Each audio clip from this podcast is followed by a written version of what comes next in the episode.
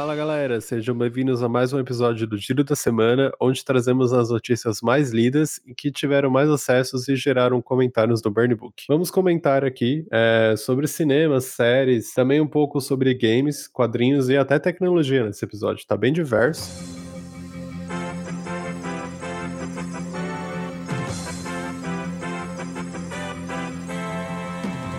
Uma notícia aqui de última hora, a Amazon Prime acabou de chegar no Brasil e eles trazem praticamente tudo que a gente precisa e já assina por um preço muito mais acessível. E assim, realmente é, é um serviço diferenciado e que eu não tinha visto nada parecido no Brasil até hoje. Por quê? Assinando por R$ 9,90, você tem acesso ao Prime Video, que tem filmes e séries, que é concorrente direto da Netflix. Também tem acesso ao Prime Music, que tem mais de 2 milhões de músicas, sem anúncios, que é equivalente ao Spotify Premium. Tem acesso a centenas de e-books e revistas. É mais ou menos como se fosse aquele Kindle Unlimited, sabe? Limitar, o serviço limitado de e-book da Amazon. Só que não tem todos os livros que tem lá. É, são livros que vão se alternando. Dependendo do mês, vai ter uma revista diferente, um e-book diferente. Também tem acesso para quem joga, né? A Twitch Prime, que você ganha mensalmente loots para games, seriam tipo prêmio, umas caixas assim, e também três jogos gratuitos por mês. E o mais legal de tudo isso, que é que assinando a Amazon Prime, você também ganha frete grátis na Amazon, no site da Amazon. Então, tudo que tiver acesso ao Amazon Prime no Brasil, tem a tag ali de envio Prime, você paga, você não paga o envio, né? Você pega frete grátis. Então, é um, é um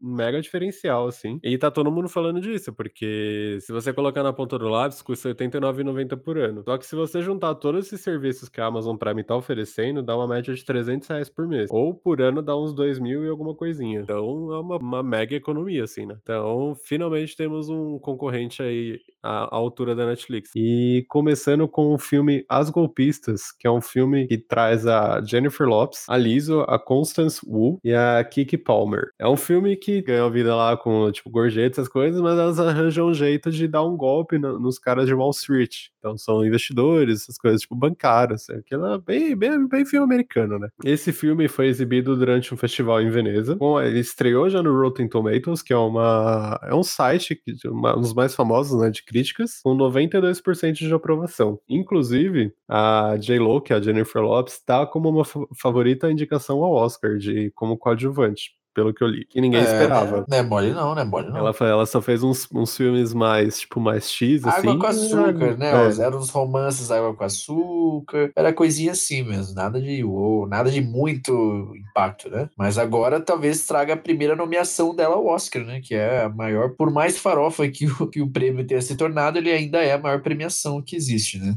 E ela é a líder de escala, né? Das, strippers no filme. Eles estão comparando com um estilo meio Magic Mike de, de filme, assim, mas tem, tem tudo pra Magic Mike é arte, Magic Mike é arte, então dá pra- é, é compreensível esse filme concorrer ao Oscar. E a gente vai deixar aqui também o, o link do trailer pra vocês assistirem, que tá bem legal. Não só por essa parte de concorrer ao Oscar, essas coisas, mas o filme aqui no Brasil vai ser lançado pela Diamond Filmes, no dia 5 de dezembro de 2019. E aproveitando que a gente está falando de premiações, nós temos agora a premiação da brasileira Bárbara Paz. Né? É, recentemente ela usou as redes sociais para comemorar o prêmio que ela ganhou no Festival de Veneza, né? o 76º Festival Internacional de Cinema de Veneza. A atriz ela venceu o Bisato d'Oro. Né? Me corrijam aí se a pronúncia não for essa, mas ela venceu o prêmio Bisato d'Oro, que é o o prêmio da crítica independente e também o prêmio de melhor documentário sobre cinema na mostra Venice Classics, com o filme Babenco. Alguém tem que ouvir o coração e dizer parou. É, e- o que, que se trata, né? Esse documentário dela narra os últimos dias do cineasta Hector Babenco, ex-marido da Bárbara, né? Da Bárbara Paz, que ganhou, morto em 2016. Muita gente conheceu a Bárbara Paz por conta do relacionamento dela com o Supla, e aí as pessoas fizeram esse meme, né? Um dia você tá chorando pelo Supla e no outro você tá ganhando o prêmio, né? No Festival de Veneza. E realmente, é muito importante que uma, que uma artista brasileira ganhe um prêmio de tal reconhecimento, né? É, é bom não só para ela, mas para toda a questão do audiovisual nacional, né? Ganhar destaque. Então, nossos queridíssimos parabéns a Bárbara Paz. É, inclusive ela usou a visibilidade dela durante a premiação para protestar a favor da Amazônia. E ainda nesse festival de Veneza, o filme do Coringa, que é o Joker, que vai sair aqui no Brasil em outubro, ganhou um Leão de Ouro em Veneza. Então o filme já tá atraindo, acho que foi o primeiro filme de quadrinhos, né? Baseado foi em o primeiro, quadrinhos. Foi o primeiro filme relacionado a qualquer tipo de elemento a quadrinhos a ganhar um prêmio do tipo. Então você já vê que o filme tá chegando com dois pés na porta. E além, não, não só como filme de festival, né? Tem grandes chances do Joaquim ser indicado ao Oscar. Tô realmente acreditando, no, não só pelo hype do filme, tô mega ansioso por ele. Alô, Warner, inclusive. Alô, Warner, chama a gente. É, basicamente isso, né? O filme ganhou o Leão de Ouro. Provavelmente a campanha pro Oscar vai ser muito forte, não só pela Warner, mas também pelo público, porque o pessoal já tá alimentando essa hype do filme. Então é que a pressão social vai ajudar o filme a se destacar no Oscar, né? E realmente pode quebrar as caras aí da dona Marvel, né? Que tava achando que só Vingadores ia estar tá lá no páreo do Oscar, mas parece que o pequenino Joker vai vir aí entre as sombras para brigar pelos prêmios. Lembrando que o filme estreia 3 de outubro, então o filme estreia 3 de outubro, sei lá, 25 dias pro filme, então o hype é real. E agora trazendo um pouco pro mundo dos games, temos o jogo do Spyro, que é uma trilogia que foi inicialmente lançada para PS4 e Xbox One. Agora está chegando no Nintendo Switch e na própria Steam, em setembro. Então é um jogo bem legal que marcou a infância de muita gente. É, eles relançaram uma remasterização dos três jogos do Spyro, um, vem os três jogos no mesmo no mesmo lançamento, é mais ou menos como fizeram com o Crash. Então você vai poder jogar tanto no Switch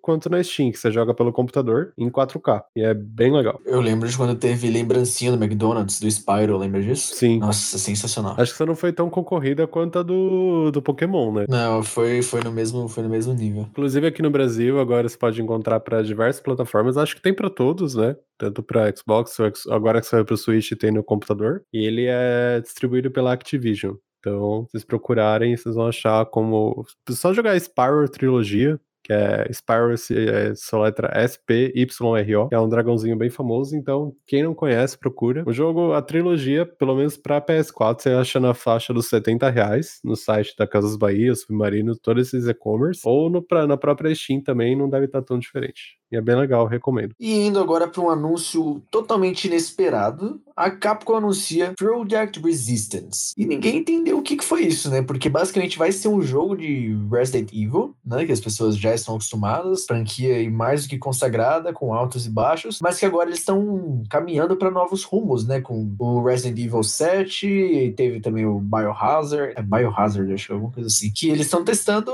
formas diferentes de gameplay, né? E o Project Resistance mostrou bastante isso, porque realmente trouxe ali a questão da cooperatividade, coisa que nós nunca vimos no, né, no Resident Evil, que geralmente era um jogo single player, né? De terceira pessoa. E, cara, muito diferente, porque mostrou ali quatro jogadores e no trailer mostra eles enfrentando criaturas já comuns, né, do, do universo, que são zumbis, tem também aqueles que são meio umas parasitas, e no final tem o consagradíssimo e emblemático Mr. X. Todo mundo que já conhece a franquia sabe que era um terror quando você encontrava ele, corre, corre sem olhar para trás. E aí concluiu-se com um ser misterioso controlando o Mr. X. E cara, ninguém sabe o que, o que entender disso, porque vai ser um jogo cooperativo de Resident Evil. Lembrou muito Left 4 Dead, né? Para quem da Valve, quem joga conhece, né? Um jogo, nossa, para quem grava gameplay, para quem joga no computador, Left 4 Dead, para quem tem Xbox também, Left 4 Dead foi um jogo que marcou muita gente porque ele tinha esse lado do cooperativo que era muito forte e aparentemente a Capcom quer ir para esse lado agora também. Então, resta a gente aguardar com um pouquinho de precaução, porque, né, sabemos como a Capcom funciona, mas vamos esperar ansiosos, né? Tem que tem que esperar o jogo sair para poder criticar. Então, o que nos resta é aguardar ansiosos por mais esse novo capítulo e produção da saga Resident Evil. É, o último que eu joguei foi o 7, que era o Biohazard, que se eu não me engano o nome. É esse você mesmo. comentou também. É, eu gostei, mas assim, É era muito tudo diferente. menos. É, era então, um não, é, bom. ele, ele ia totalmente na, na- por via dos jogos atuais de terror, né? Que Tinha todo lance Você de podia primeira falar que era qualquer coisa menos Resident Evil, assim, se quem pegasse pela primeira vez, ou, ou fãs da franquia mesmo, sem saber que era Resident Evil, acho que era meio complicado saber que era um Resident Evil, mas era, não deixava de ser bom. É, não, totalmente diferente. O que é curioso, né? Até que ponto mudar a estrutura do jogo tira a identidade, né, de Resident Evil. É uma coisa que a Capcom eu vejo que eles estão galgando pra atingir esse equilíbrio, né, de ter algo novo e ao mesmo tempo manter a essência de Resident Evil. Foi uma coisa que eu vi muito nesse novo, porque realmente elementos de Resident Evil, assim, pra quem gosta da franquia, é quase nulo, né? Uma coisa que basicamente não te traz nenhuma experiência dos jogos anteriores. É algo completamente novo. Então a gente tem que ver como é que vai ser esse jogo novo. Se vai ser também primeira pessoa, se vai ser terceira pessoa. Tem que esperar pra ver como é que eles vão, né, executar esse jogo. Mas pelo fato de ter vários elementos antigos, né, como Mr. X, ter o próprio, os próprios parasitas, os zumbis, é bem capaz que tenha coisas que lembrem mais as franquias passadas, né? Então vamos ver qual que vai ser a do Project Resistance. Trazendo um pouco para o mundo da tecnologia, dessa parte de comércio digital, o AliExpress inaugurou a primeira loja física no Brasil. Pode parecer estranho, eu também achei meio X na hora, mas essa loja foi inaugurada no, estabelecimento que fica no shopping Muller, acho que é Muller, fala, em Curitiba. Não é Miller, não? Vamos lá, Miller, então, pronto. Sei lá, né? Vai que. né? Eu não sei. Deixa no meio termo assim, É, Mueller. Muller, pronto. Mule. Desculpa a galera de Curitiba se estiverem ouvindo isso e corrijam a gente, porque sinceramente eu não sei como pronunciar esse nome. Então, segundo matéria da Folha de São Paulo, é uma loja experimental que vai ficar 30 dias nesse shopping e ela tem alguns produtos físicos do, do site para a pessoa conhecer pessoalmente e do, logo do lado dos produtos tem um QR Code. Então ela conhece os produtos, são poucos produtos. Tem bastante coisa ali, tipo celulares, câmeras, essas coisas para o pessoal conhecer. É, A partir do momento que você escaneia o QR Code, ele já te leva direto para a página do produto para você comprar e receber em casa depois de X tempos, né? A gente sabe que o negócio chega mais rápido da China até aqui do que de Curitiba para São Paulo. Pelo menos pra gente que mora em São Paulo, a parte de demora mais de dentro pro Brasil pro, pro Brasil do que do outro lado do mundo pro Brasil. Mas enfim. Mas a iniciativa é legal e basta saber como é que vai funcionar e se vai ficar mais de 30 dias lá. né? Eu queria visitar, mas como eu não sou de Curitiba e não vou pra Curitiba, acredito que não vá visitar a loja. Mas enfim, quem for de Curitiba e puder visitar a loja e falar se é legal pra gente. Falando agora do nosso queridíssimo Stan Lee brasileiro, que é o Maurício de Souza, que, né, fomentou para muitos a cultura dos quadrinhos e que, pelo amor de Deus, quem não se lembra de um gibi da Mônica ou do próprio Maurício de Souza, né? E agora a turma da Mônica tá ganhando cada vez mais espaço e mais tamanho com suas produções. E agora o Maurício de Souza anunciou que vai finalizar uma história de Osamu Tezuka. O mangaka começou essa história sobre a Amazônia, que será terminada agora.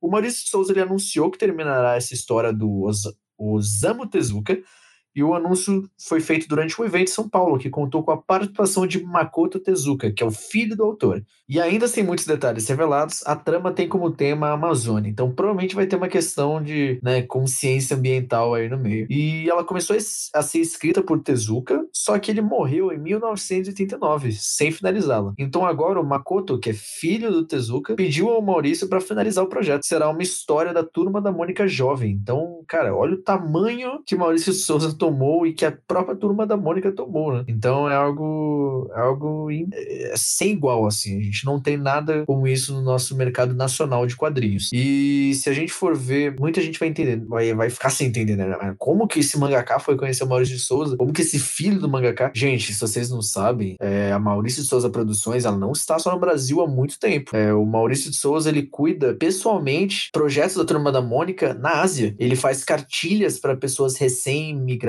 cartilhas para né, crianças brasileiras que vão entrar em colégios asiáticos para elas se acostumarem ao ritmo, pois né, a sociedade é outra logo, o sistema de ensino também é outro. Então, ele, ele tem uma presença hoje que foge muito do, do, do nacional, né? Passou-se o tempo que Turma da Mônica era algo só nacional. Maurício de Souza já virou algo né, mundial. Então, é, é incrível um cara ter esse, esse holofote global, né? Ainda mais sendo precursor do- do- dos quadrinhos do Brasil, assim, para tanta tanta gente. E o lançamento está previsto para o próximo ano, então provavelmente vai ser lançado, obviamente vai ser lançado aqui no Brasil, e não tem uma previsão certa, mas é isso. Ano que vem vai sair aí esta parceria do Maurício de Souza com o Mangaka. E deixa eu só concluir. E para quem não conhece o Osamu Tezuka, ele nasceu em 1928 e ele, assim, ele é considerado um dos maiores desenhistas do Japão. Ele tem, por exemplo, ele tem títulos como Astro Boy e ele também é conhecido pelo Kimba, o Leão Branco, e a Princesa e o Cavaleiro. O Kimba, que a gente citou no, no episódio de Rei Leão, é o que muita gente acusa de ser a cópia de Rei Leão, né? De na verdade, a cópia em que Rei Leão se baseou, porque, cara, Kimba. É uma copia, não faz igual. Sabe? é, exatamente. É basicamente o mesmo plot, as mesmas ideias, os mesmos conceitos dos personagens, mas enfim. Então você vê que o Osamu Tezuka ele tem aí uma, uma importância muito grande na cultura pop. E também publicamos um post sobre a Batman Expo, que foi feito pela Leisa Alves, que é a nova colunista do Burn Book. Ela foi convidada para visitar a exposição no dia de imprensa, então tem lá no Burn Book tudo sobre a exposição. Tem fotos, tem a descrição, falando como é que é, se vale a pena, o que você pode encontrar lá na exposição. Tem lojinha, tem bastante coisa. Os ingressos ainda estão à venda, você consegue comprar pelo site da Simpla, né? Simpla tem meia entrada e é no Memorial da América Latina, que fica do lado da estação Barra Funda. Na linha Exatamente, vermelha. fica bem próximo ali. E assim, para quem tá com dúvida de como que funciona, às vezes onde fica, qual a programação de lá, como o Gui disse, é só olhar a notícia, né, o artigo da Laís, que realmente ela conta ali como que foi a experiência dela, o que que tem lá dentro. Então, para realmente ver se vale a pena para você, e ó, eu posso adiantar que vale muito a pena. Eu e o Gui, a gente já tá com os nossos compradinhos para irmos, porque a gente infelizmente não conseguiu ir ainda, mas assim, já saiu no Fantástico, já saiu em N portais e vale muito a pena ir na Expo. E é isso, pessoas, chegamos ao fim de mais um giro da semana, que hoje foi até mais diversificado do que de costume, isso é bom, esperamos que continue assim, e gostaria também de dar o aviso que agora que a gente tem a exposição do Batman, como a gente lembrou, esse mês vai sair um episódio especial de 80 anos do Batman, que a gente vai fazer um crossover com a Mansão Wayne, que também é um podcast muito bacana, que é só focado no Batman. Então a galera de lá vai fazer o crossover com nós daqui. Então espero que vocês curtam e ele vai sair bem em breve, porque essa semana vai sair o episódio especial do Setembro Amarelo. Então, muito em breve esse episódio do Batman vai vir a, vai vir, né, a ser lançado. Eu também gostaria de lembrar você que escuta o Burn que continue seguindo o Burncast no Spotify, que é muito importante que você siga, porque você recebe notificação sempre que a gente posta, sempre que a gente faz qualquer movimentação com o conteúdo do Spotify. Né? Caso você escute também no Facebook, ou no YouTube, ou até no Deezer, é bom que você siga, curta, comente, que você realmente né, tenha essa interação com o material para que a gente possa medir né, o grau de vocês, de como vocês estão curtindo, de o que vocês querem para os próximos episódios a, part a participação de vocês é fundamental, né, para acho que todo esse processo ser benéfico para todos, né? Então é isso. Eu gostaria de frisar que vocês continuem seguindo também nas nossas redes sociais, que é a página do Burncast, assim como também o site do Burn Book e também o, o Instagram do Podcast Burn, que você consegue achar lá. E a gente vai postando aqui o nosso dia a dia de edição e tudo mais, das participantes, do pessoal convidado. E é isso. Agradeço vocês e até o próximo.